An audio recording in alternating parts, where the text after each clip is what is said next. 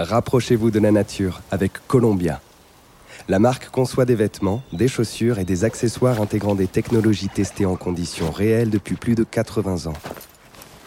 Pour les passionnés d'aventure du monde entier. Columbia est fier d'accompagner à nouveau les baladeurs pour cette sixième saison. Les baladeurs.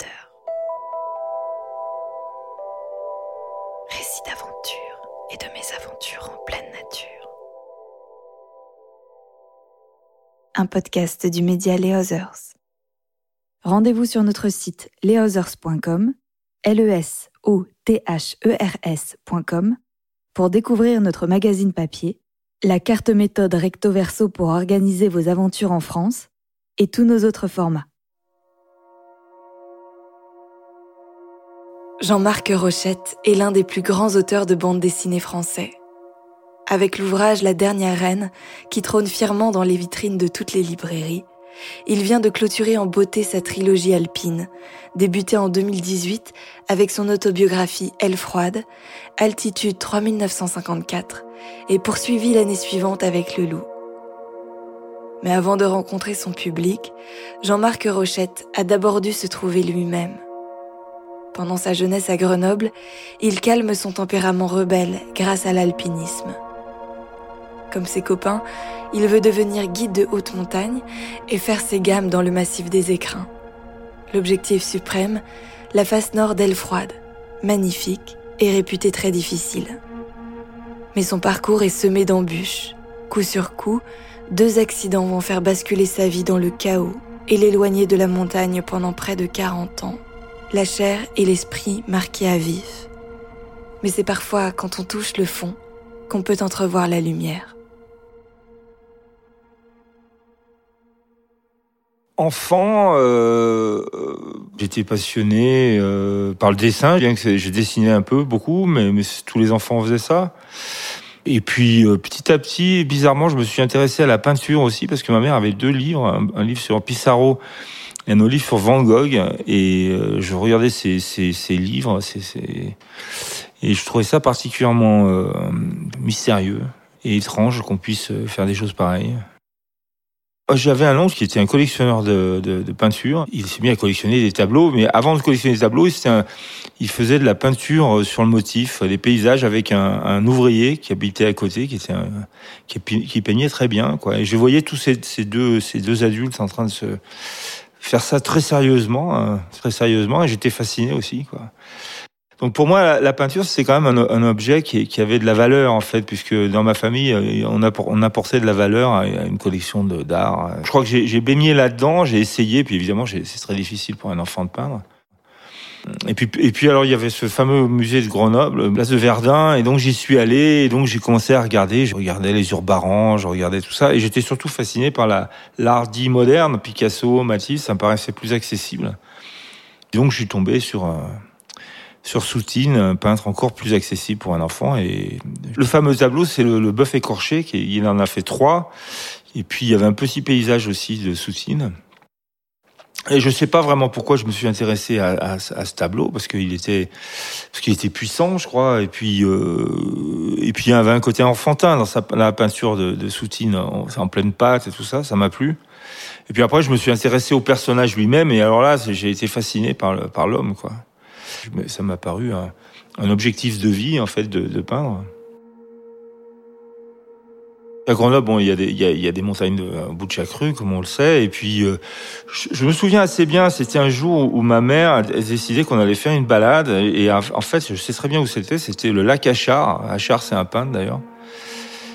Et euh, on est monté euh, dans, une forêt. Et puis, il s'est mis à pleuvoir. Et puis après, il y a eu une espèce de de brume. Et puis d'un seul coup, j'ai senti les odeurs. Et puis euh, là, là, là, finalement, on, s'est un peu perdu euh, sur les plateaux un peu plus haut, là, dans le Beldon. Et puis après, là, les, nuages se sont ouverts. Et puis j'ai vu la montagne. Et en fait, c'est comme une révélation, littéralement. Hein. C'est, je trouvais ça d'une beauté complète, quoi.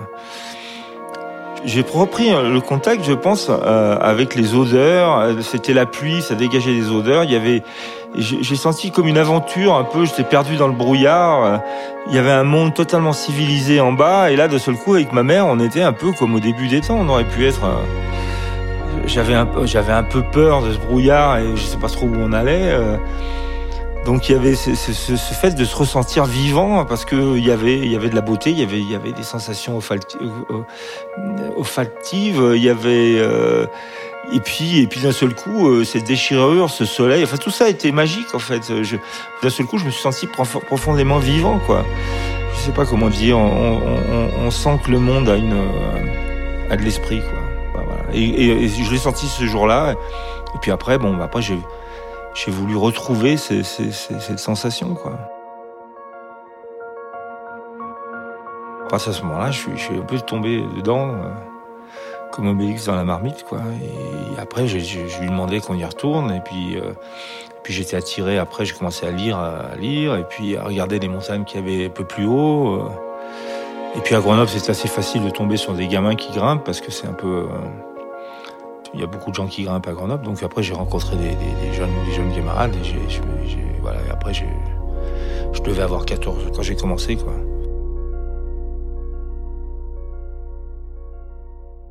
À l'école, euh, moi j'avais un problème, c'est que j'étais dyslexique. Hein. C'est-à-dire que je dyslexie, maintenant c'est très connu, mais je confondais les lettres en fait. Hein. Tu confonds les P, les M, je sais plus quoi, les S, les C. Bah, Et j'étais quand même euh, un dyslexique lourd. Donc en fait j'étais, je passais pour un débile mental. Hein. D'où le fait que je me suis mis à grimper, parce que là, la dyslexie, tout le monde s'en fout. Et à partir de 15, 16, 17 ans, je me suis vraiment mis à grimper. Quoi. Je me suis dit que c'est mon truc. J'ai laissé un peu tomber le dessin d'ailleurs hein, pour vraiment m'axer uniquement sur, l'alpinisme. Alors après, c'est tu t'entraînes. Hein. J'étais plutôt dans un, avec des petits copains à moi qui étaient plutôt des, des, pas, pas très bons à l'école. Donc on voulait devenir guide. C'est un métier qui nous, paraît, qui nous paraissait euh, enviable.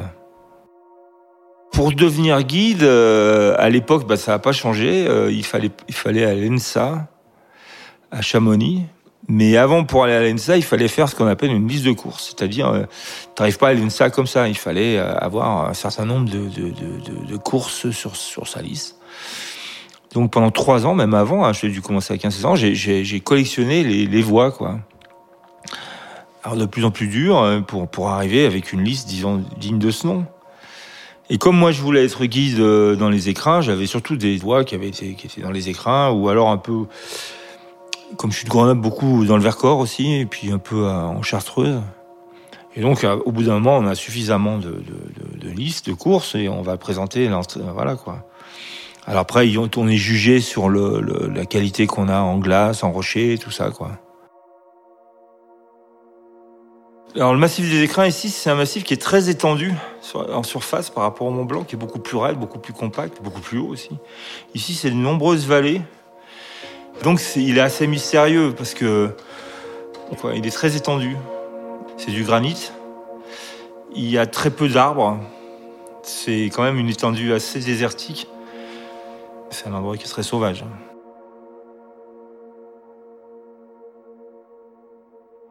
J'ai grimpé avec Sampé parce que Sampé il, était au CAF hein, et, euh, et, donc euh, il avait il avait tout le matériel euh, et tout ça et donc il m'a amené à Fontaine à Fontaine. La première la première voie que j'ai faite s'appelle une voie s'appelle la voie des trois des trois longueurs. C'est les trois longueurs donc j'ai fait ça en seconde derrière lui et puis j'ai tout j'ai eu j'ai eu évidemment ça m'a passionné de mettre enfin à l'époque c'était mettre une corde tout ça j'avais l'impression d'être devenu adulte d'un seul coup un casque et tout ça j'étais un petit chevalier là et donc ça m'a plu. Et puis après, bon, bah, j'ai jamais arrêté. Donc euh, Sampé, euh, il, passait tous ses étés à La Bérarde, hein, qui est au centre du massif des Écrins. Et ma mère, elle, louait un, appartement à la, dans ce petit village. Et donc on était côte à côte. Et donc à partir de ce moment-là, on, allait grimper ensemble, quoi. Donc on a commencé. Je me souviens de voies comme euh, les Génépis, la euh, en face euh, est, et je me suis régalé avec lui. Il était, en plus, il était très, très marrant, très amusant. Alors, il est rigolo parce qu'il il, étudiait les topos. Alors, il, je voyais où il me donnait la première longueur, où il prenait la première longueur. Et puis après, je m'apercevais que la, la, plus belle longueur, la plus dure, il, il la faisait en tête, quoi. C'était pour lui, quoi. Donc, euh, à chaque fois, quoi. Il avait, il avait une capacité à bien préparer ses coups, quoi. Moi, c'était mon but, c'était d'être guide. Je, je, je, me, je me visualisais pas comme un très grand alpiniste. Hein. j'avais pas d'envie de, d'exploit particulier. J'étais un peu comme les guides qu'on voit que je vois autour de moi qui amènent des clients. Ça me paraissait un, métier avec euh, et moniteur de ski, ça me paraissait enviable. Alors malgré tout, euh, je voulais faire des, des voitures, mais je me suis jamais vu comme un type qui voulait devenir le. le, le, le... J'étais pas dans la compétition euh, en me disant putain je vais devenir le meilleur quoi. Et puis je pense que j'étais pas suffisamment euh, névrosé ou fou furieux pour pouvoir. Euh, pour moi, il n'y a pas une montagne qui mérite qu'on perde sa vie. Ça me fait, ça me fait toujours beaucoup de peine quand j'entends que qu'un grimpeur est mort en montagne quoi. Ici, il y a, des gens qui ont, une, expression qui est assez jolie. Ils disent euh, il y a 100, il y a 100, 100 voix sont pour toi, mais il y en a une qui est pour la montagne. Sous-entendu, pendant 100 fois, tu vas bien, ça va bien se passer. Il y en a une, ça sera pour la montagne. Ça suffit.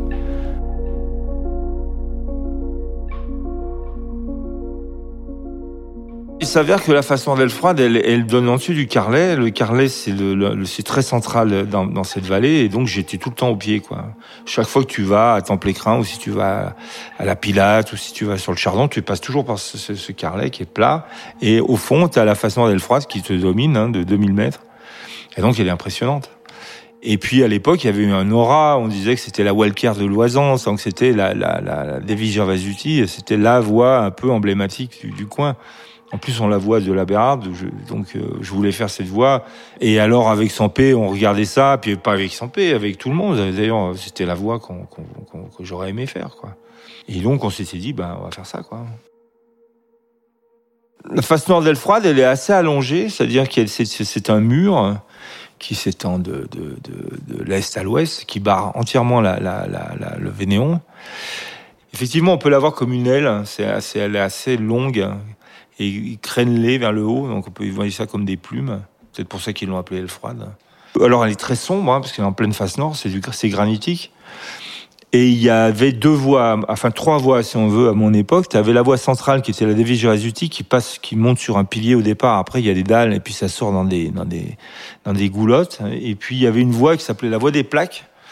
Donc c'est deux plaques de neige successives sont l'une sur l'autre avec un passage en, en, en granit au milieu, très difficile, une voie marmier. Et puis à droite il y a la voie Glacier-Long qui est en, en face nord mais qui sort pas au sommet. Et donc, c'est un espèce d'agencement de, de, de, granit et de, et de glace, mais plutôt, c'est plutôt rocheux. Et alors, euh, comme partout et partout dans l'Oisan, elle est très bruyante parce qu'il y a beaucoup de chutes de rochers, quoi. Pour certaines personnes, c'est carrément l'enfer, en fait. C'était, pour moi, c'était la porte d'entrée, euh, dans, disons, chez les professionnels. Quand c'est capable de faire la face nord froide euh, sans guide, à deux, tu peux estimer que tu as le niveau. Voilà, c'était, c'était pour moi, c'était surtout une fête de dire quand j'aurais fait ça, je, je, passerais dans une autre catégorie, c'est-à-dire je passerais dans la catégorie des, des grosses voix, quoi. Donc pour faire la, la, la, cette voix, je suis avec euh, Bruno, Bruno Chardin, qui est, qui est un, un jeune camarade qui habite ici dans la vallée à Bourdaru on doit partir très tôt le matin depuis Temple-Écrin, donc on démarre, c'est minuit en fait. L'approche pour aller euh, de, Temple-Écrin jusqu'à jusqu'à Glacier-Long, c'est très long. C'est à flanc, de, à, flanc, à flanc de montagne et ça dure. Euh, théoriquement, tu, tu, peux mettre deux, deux, heures et demie pour faire ça. Mais nous, on fonce comme des fous. On arrive en bas, il fait nuit, il y a une espèce de, glacier au pied. Euh. Et donc on s'équipe. Euh, j'ai un, uniforme. Enfin, je grimpe toujours avec un uniforme. Moi, j'ai un, sac Carimore. Ça a été un, sac anglais, bleu et rouge. J'ai une veste d'escalade euh, Clavel, qui était un, fabricant de Grenoble qui n'existe plus. J'avais des, bas, des, chaussettes rouges. Des super guides à l'époque. On avait des super guides, super godasses, galibier. Très difficile à former. On souffrait le martyr pendant six mois, mais alors après, c'est des pantoufles. Les crampons, bah, j'avais des, des Macalus. On avait, j'avais un piolet Simon 720 et un, et un Condor. C'était le, matériel top de l'époque. Autrement, bah, on avait des mousquetons, des cordes, et j'avais un, un, casque, évidemment, le casque calibré. Tout le monde avait le même, il n'y en avait qu'un, blanc.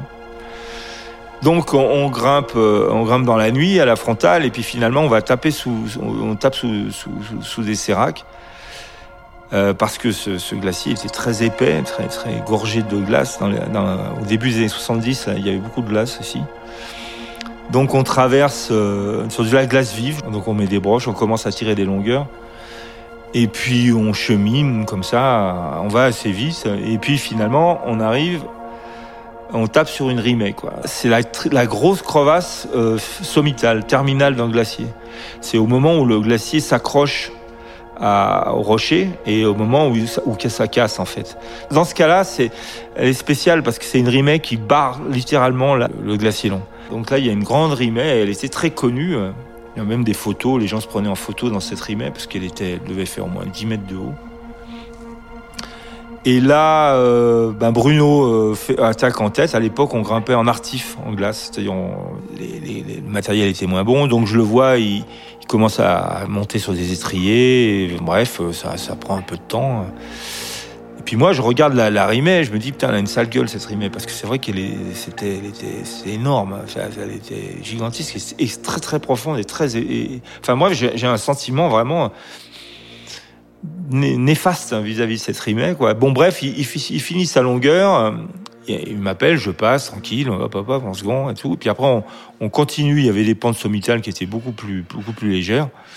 Et puis on arrive au, col. Et là, on est pris par le soleil. Il fait, il fait super beau. regarde ça, on était tout content. On avait fait ça très vite, très bien, impeccable, zéro problème. Donc on, mange, on rigole, on chante des chansons à la con. Très beaucoup, beaucoup de joie. Et puis d'un seul coup, on se dit que finir au sommet, l'arrêt ouest, ça nous a, ça se dit non. Non, finalement, on va, on va redescendre parce qu'on pouvait redescendre de là il y avait un petit, il y avait un petit, il y avait un peu de neige avant en face, euh, donc en face sud, dans la descente, il y avait un, petit couloir de neige assez raide pour rejoindre un éperon rocheux. Puis je me suis dit, on va traverser par là et après on sera sur l'éperon rocheux, on sera tranquille. Et donc je passe devant, je teste un peu. La neige est, mouillée, elle est transformée par, le, par la chaleur. Donc je m'engage et je m'aperçois très vite que je botte en fait. C'est-à-dire que la neige se colle sous les, sous les crampons. Et ça fait une espèce de, de, de boule de neige. Alors de la neige sur de la neige, ça tient plus rien en fait. Et donc il faut débotter, c'est-à-dire qu'il faut prendre son piolet et taper avec le piolet sur la chaussure. C'est-à-dire ça, ça donne un choc. Et à ce moment-là, la neige lâche le crampon et on se retrouve avec un crampon libéré de la neige et à nouveau il va tenir. Par contre, ce qu'il faut faire, c'est le faire à chaque pas, tout le temps.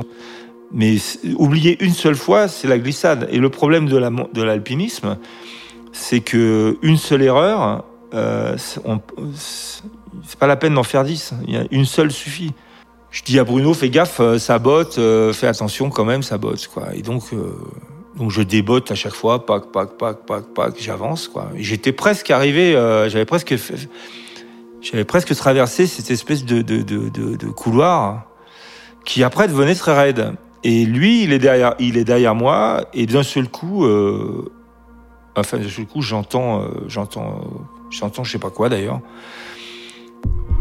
Et parce qu'il crie, il crie pas, il dit rien, mais en fait, il, tombe. En fait, il part dans la pente et je, me retourne et je me le vois, et je me dis, il va s'arrêter en fait.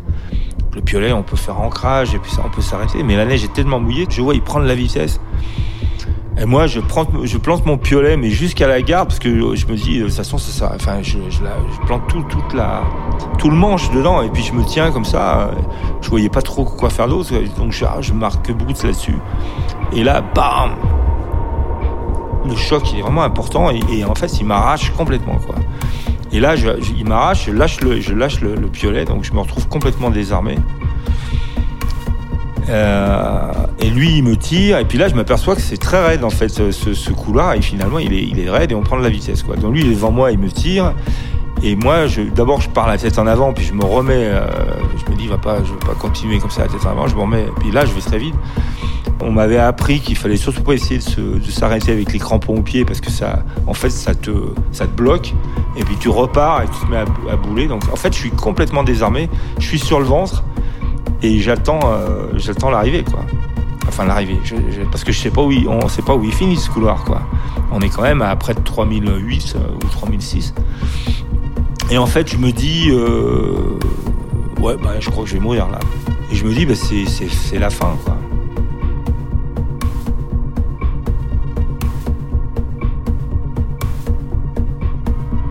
Et alors, dans cette option-là, quand tu commences à penser que tu vas mourir, c'est long parce qu'une glissade, c'est long. Tu as le temps de, cogiter. On a dû glisser sur, euh, je pense, 150 mètres, ouais. Je me dis, mais tu, putain, mais t'as 18 ans, tu vas mourir. Et je, vois, et je me vois en tant que. Je me dis, c'est pas possible, t'as as un avenir de, dessinateur, quoi. Ce qui, est, absurde, parce que j'étais très mauvais dessinateur à l'époque, j'avais aucun. Et donc, euh, cette espèce de flash, comme je dis, j'ai pas pensé, à, je vais pas avoir d'enfant, ou, je vais pas connaître l'amour, ou, ou je sais pas, c'était ce truc du dessin, c'est le dernier truc que je, je m'accrochais à ça, quoi. Là, je vois qu'en bas, euh, Bruno a tapé dans un pierrier, en fait. Un pierrier qui finissait, qui bloquait un peu cette, descente. Donc, il tape dans le pierrier, il et j'arrive sur lui, euh, direct sur lui, quoi. Et crampon en avant. Donc, je me dis, je vais le percuter derrière les. Je vais le percuter à, la tête, hein. je vais le tuer. Et donc là, j'arrive à donner un coup, à taper dans un rocher, là. Ce qui fait que je l'évite un peu. Et je m'arrête, on s'arrête dans les cailloux juste avant que ça, juste avant le vide, quoi.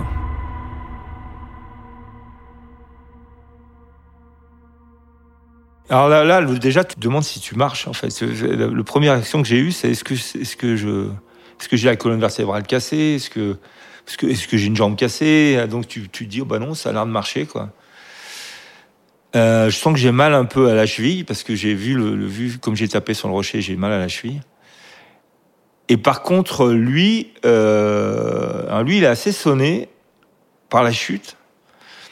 Et surtout, euh, je lui ai ouvert le bras, quoi, en fait, parce que j'ai raté, la tête, ou alors j'ai évité la tête plutôt, et je lui ai pris le bras, quoi. Donc on se retrouve là-haut, on n'a pas de portable, on n'a rien, quoi. Et, et, lui, avec le bras ouvert, ça saigne pas, en fait, c'est ouvert comme si je lui avais donné un coup de, un coup de, un coup de lame de rasoir. En fait, ça, je lui ai ouvert la, viande et je vois l'articulation, mais je, euh, je me déshabille et puis je, je prends mon, mon t-shirt hein, que je coupe avec, je le coupe en, en lambeaux, quoi. J'en fais une bande et puis je, je lui fais un, un, pansement, quoi. Et puis je lui dis, ben, je lui dis, faut, je vais remonter, il faut que j'aille chercher mon, mon piolet là-haut et on, on monte.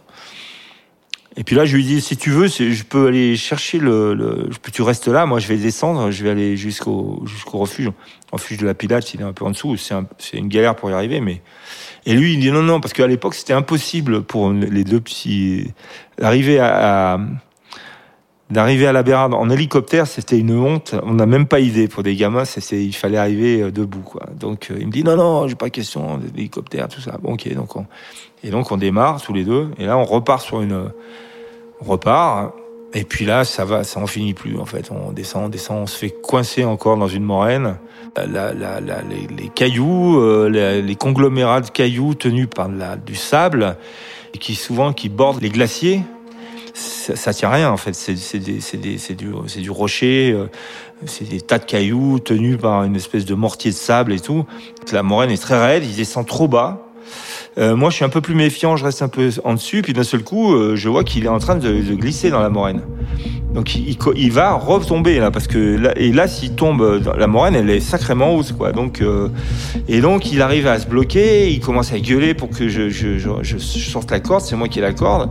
Donc, je m'arrête, je sors la corde, je balance la corde et je le remonte, quoi. Mais là, quand il arrive, euh, il est à bout parce qu'il a failli se foutre sa gueule en deuxième fois là. Là, là, il, c'était la limite de la limite euh, dans la glissade, mais là, dans la moraine, ça recommençait quoi. Et là, il craque en fait. Là, il craque. C'est je vois bien qu'il un peu plus quoi. Et donc c'est à ce moment-là que je lui dis, bah écoute, on, va continuer plus loin, on remonte euh, le long de la, moraine, et puis à un moment je vois que la moraine est un peu plus étroite, mais, mais encore trop raide pour pouvoir descendre à pied, sans prendre de risques, et donc je, le mets en bout de corde et je le descends en moulinette, je le descends jusqu'au, je, je descends de 30 mètres pour qu'il arrive en bas. Et à ce moment-là, c'est moi qui tire un rappel en dessus d'un gros caillou, il y avait rien d'autre, parce que une moraine, tu peux pas mettre de, ou alors il faudra avoir un pieu de, de 2 mètres. Donc je me mets autour d'un caillou, je descends sur ce caillou et tout. Et puis on arrive en bas. On remonte, euh, parce qu'après il faut remonter pour, le, pour aller au refuge de, la Pilate. On a du sang de partout, enfin plus ou moins. Et on arrive, je, vais chercher une, citronnade parce qu'on veut boire au truc. On repart. On arrive à la Bérarde après la marche et donc on est arrivé à 10 heures le soir. Ma mère était vaguement inquiète, pas plus que ça. Mon beau-père, à l'époque, euh, prend, la bagnole et ils, amènent euh, Bruno à, l'hôpital de, Grenoble. Je crois qu'il avait 6 de tension quand il est arrivé. Donc il était vraiment fatigué, fatigué. Et donc après, on s'est plus jamais revu. Avec Bruno, euh, on n'était pas, on n'était pas des amis en fait. Donc ça, a, rajouté quoi. C'était des, cordées qui, moi j'étais pas mauvais, il était, il était, il bon, on se mettait ensemble. Je fais un peu de briques et de broc. Donc quand ça se passe mal, bon, ok, ça, tu vas pas remettre ça quoi. Et puis moi, ben voilà, c'était une journée bien particulière parce que je me suis retrouvé quand même, je me suis dit que j'étais passé à la limite. Et avec cette idée de dessin dans la tête qui m'a quand même travaillé, quoi. Je me suis dit, mais qu'est-ce qui t'a pris de, ce qui, est, curieux dans cette histoire, c'est d'avoir 17 ans, d'être à la limite de la mort et de voir son avenir, en fait. Se dire, bah voilà, ton avenir, c'est effectivement d'être dessinateur. Enfin, c'était un peu comme les histoires, vous savez, euh, quand vous faites une, quand vous, quand vous faites un, une prière au bon Dieu, euh, si je m'en sors, euh, je boirai plus, ou si je m'en sors, euh, je sais pas quoi, j'irai à la Lourdes, ou si je m'en sors, etc. Dans les, dans les dernières extrémités, tu fais ça. Et ben moi, euh, c'était bon, ah, ok, donc il va peut-être falloir que je décide maintenant, puisque visiblement c'est ça a été le deal.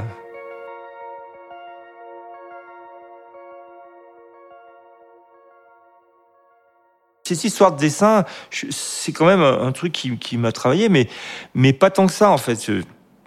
Je, reprends mes mauvaises habitudes. Parce que en dessin, j'ai aucun avenir, en fait, pour être franc.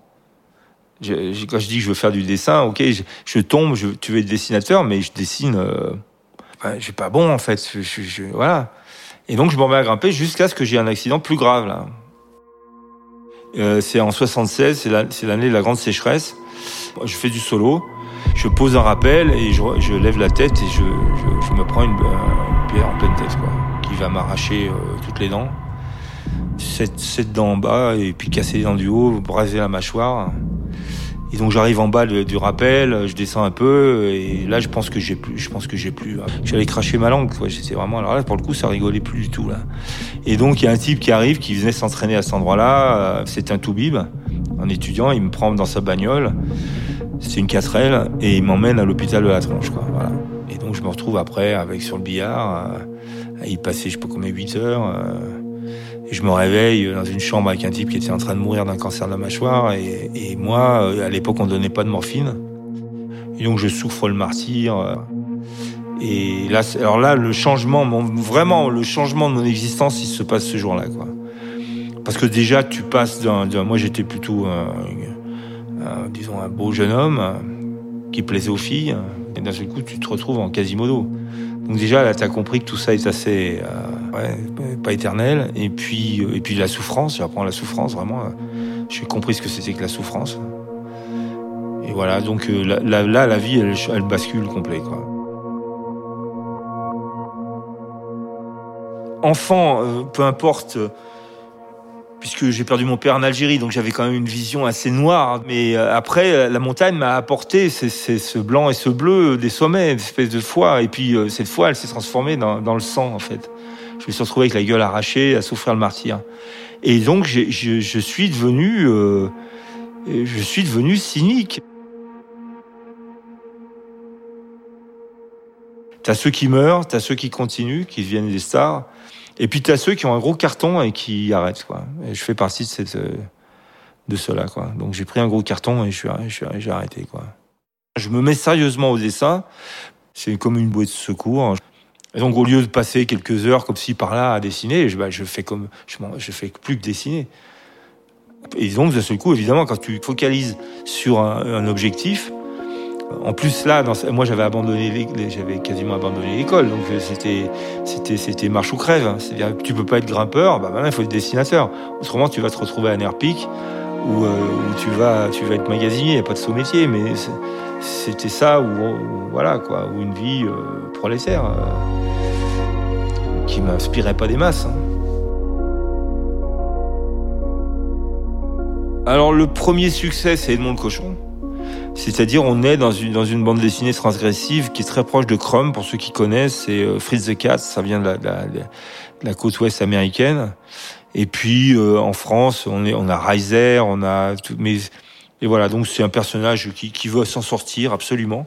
C'est-à-dire, c'est un cochon qui est, qui est mis à la ferme et qui doit faire engrosser les, les truies il a une espèce de pacte avec le, le, tu meurs pas mais tu fais que les truies grosses sont grosses. Enfin c'est un personnage absolument ignoble quoi. Donc ça me faisait marrer de montrer la de l'humanité c'est-à-dire et puis ça a un succès ça fait marrer les gens. C'est une époque un peu on est dans l'époque punk. Et puis euh, donc je monte sur Paris et je fais ça et ça fonctionne à peu près. Et puis le deuxième succès celui qui me lance vraiment c'est le transpersonnage. Je suis très jeune et j'ai un c'est un scénariste qui s'appelle Jacques Loeb, qui a, qui a 30, 30, ans de plus que moi, qui vient me chercher, et là, ça fait un succès. Et là, après, ma vie, elle est, toute tracée. Et mon cochon, c'est une vision de l'enfer, c'est une vision de la négation euh, de l'humanité, de ce qu'elle a de pire. Et le, le transpersonnage, c'est une dystopie aussi. C'est aussi ce qu'il y a de pire. Pendant longtemps, j'ai vécu sur l'idée de, de, de, de ce qu'il y a de pire dans l'humain je peux dire que j'ai été une forme de, purgatoire. J'étais à moitié vivant, en fait. En tout cas, c'est ce que je ressens moi. quand j'ai, plus de foi, ni dans la beauté, ni dans le sens de l'existence, bah, je picolais déjà beaucoup, etc., etc. J'étais dans un truc, ça va pas, quoi. J'avais, j'avais plus rien à foutre de rien, quoi.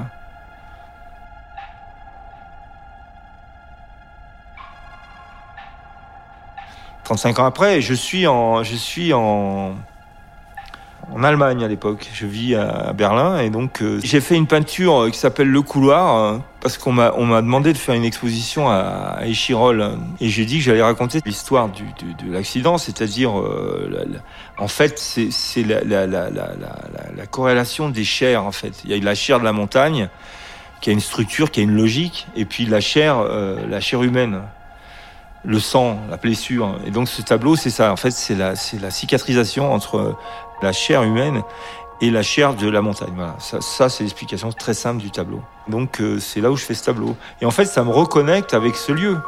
Parce que je suis à Berlin, je suis parti parce que j'en avais, j'en avais assez de la France. Je suis parti pendant dix ans à Berlin.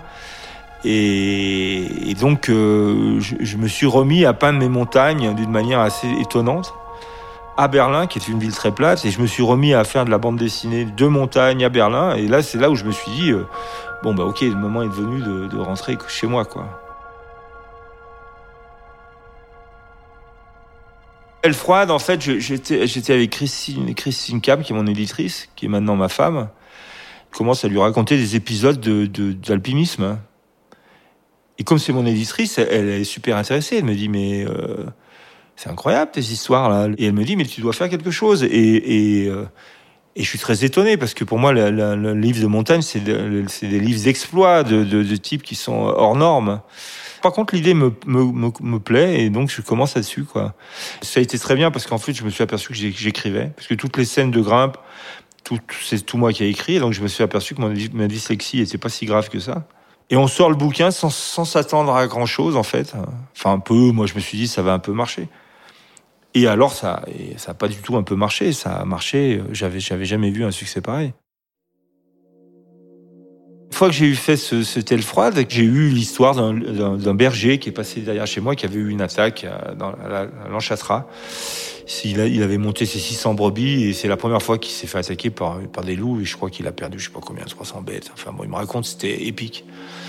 Et donc ça me donne l'idée de faire un espèce de, de, de, de Jack London euh, ici quoi. Et donc je raconte mon histoire de, berger qui veut de conflit avec un loup blanc qui veulent se, se, se, se venger l'un l'autre. Et là rebelote ça fait encore un carton quoi. Ah je me suis dit bon bah alors là il y a vraiment un public et puis les gens ils, ils aiment bien ils aiment quand je leur raconte des histoires de montagne quoi. Et après je fais la dernière reine donc la dernière haine, c'est l'histoire du dernier rose du Vercors, avec un, une histoire d'amour entre un, une, artiste et un homme simple des montagnes.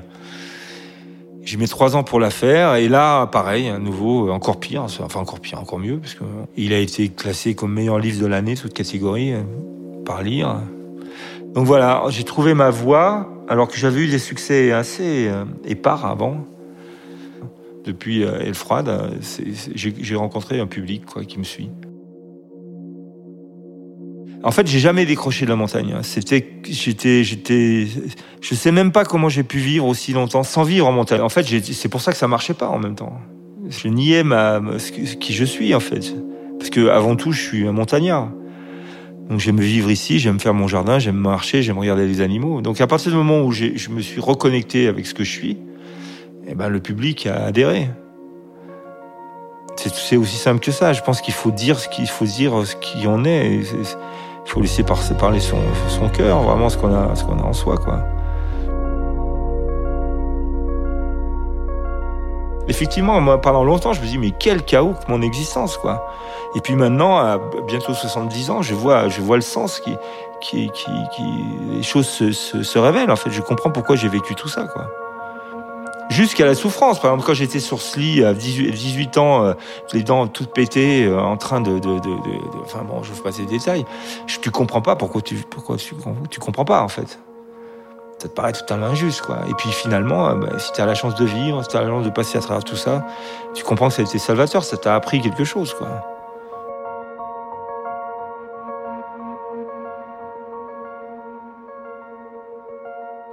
Mais c'est vrai que les années qui me restent à vivre, j'aimerais peindre, j'aimerais sculpter, j'aimerais donner de, de la de, beauté, quoi, de beauté euh, non narrative.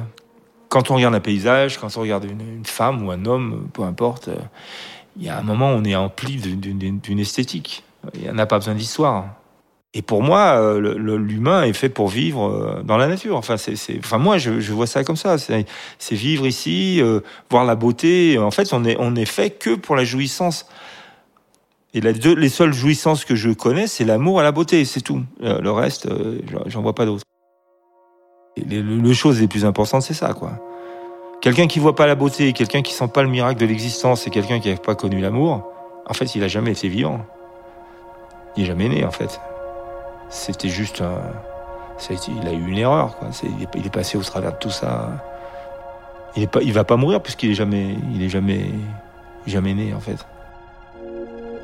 J'ai eu, la chance de vivre suffisamment longtemps pour que mon métabolisme euh, mental euh, se revienne. Et puis j'ai eu la chance de refaire Elle froide surtout. C'était vraiment une renaissance, c'est-à-dire renaissance, revenir en montagne, me reconnecter avec ce qui m'avait fait en fait, ce qui m'avait ce qui m'avait donné du sens. Voilà. C'est assez assez logique parce que quand on quand on parle de l'art de Rochette, on se dit euh, c'est marrant, c'est très c'est très chaotique. Hein. Effectivement, moi pendant longtemps, je me dis mais quel chaos que mon existence quoi. Et puis maintenant, à bientôt 70 ans, je vois, je vois le sens qui, qui, qui, les choses se, se, se, révèlent. En fait, je comprends pourquoi j'ai vécu tout ça, quoi. Jean-Marc Rochette est retourné vivre dans les écrins. Il a trouvé sa place dans un hameau coupé de la civilisation par les avalanches et les frasques de l'hiver pendant trois mois par an. Il y repense son rapport au monde, et publiera bientôt sa Robinsonade de haute altitude dans un livre baptisé Au cœur de l'hiver, à paraître fin mars 2024 aux étages éditions. Merci à lui de nous avoir reçus dans ce havre de paix pour nous raconter son histoire. Et merci à vous de nous avoir écoutés tout au long de cette sixième saison. On espère que ces récits d'aventure et de mésaventures en pleine nature vous ont plu. Si c'est le cas, n'hésitez pas à nous laisser une note sur vos applications de podcast cela nous aide beaucoup. Et bien évidemment, merci à toute l'équipe du podcast, à commencer par Thomas Fir qui s'est assuré de la réalisation, assisté par Nicolas Alberti. Nous devons toutes les musiques originales et les ambiances sonores à Nicolas de Ferrand. Chloé Vibo s'est quant à elle occupée avec brio du montage, Antoine Martin d'un mixage de précision, et Clément Saccard, c'est moi-même, j'ai eu la chance de vous conter toutes ces histoires un grand merci à notre partenaire Columbia de nous soutenir dans cette aventure. On se retrouve bientôt pour une nouvelle saison. En attendant, bel été.